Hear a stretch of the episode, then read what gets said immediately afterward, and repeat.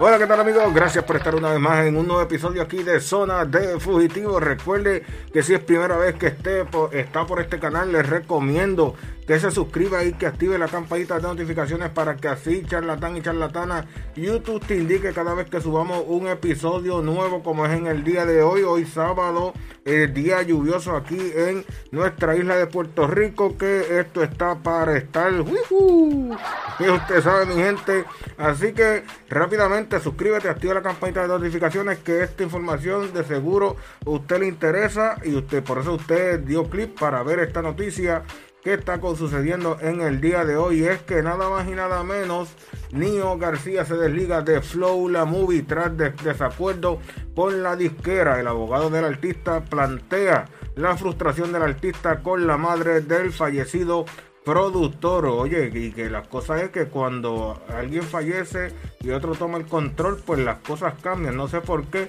en vez de todo seguir marchando este, como iba, pero parece que es el caso de Nio García con la disquera de eh, Flow La Movie. Dice aquí, el artista urbano Nio García tomó la decisión de desligarse de la eh, acciones futuras de sello disquero Flow La Movie, compañía que quedó en las manos de Ilianes eh, Ruiz, madre del productor José A. Hernández, conocido artísticamente como Flow La Movie, quien falleció en diciembre en un accidente de avión. Es la información que tenemos actualmente, mi gente.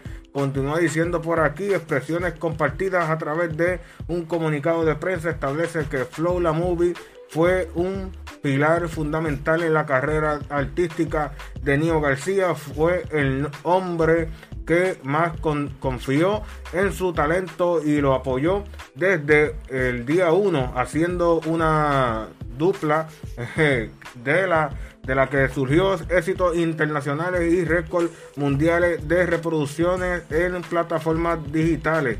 Sin embargo, tras su fallecimiento, el exponente urbano ha atravesado una serie de situaciones a nivel profesional que ha provocado su frustración. Triste y lamentable, mi gente, porque sabemos que Nio García es tremendo talento y sabemos que también tiene su, canal de, gaming, Nio García. Así que, eh, mi gente, triste y lamentable que cuando fallece eh, la cabeza de esta compañía, pues eh, esto se convierta en esta situación triste y lamentable, donde Nio García se desliga de eh, la compañía o la disquera Flow La Movie. Sin más nada que decirle, mi gente, recuerde suscribirse, deja su comentario aquí debajo y eh, dejarnos su opinión. ¿Qué usted opina de esta situación entre Nio García y la compañía de Flow La Movie? Sin más nada que decirle, nos despedimos, nos escuchamos en el próximo episodio de Zona de Fugitivo.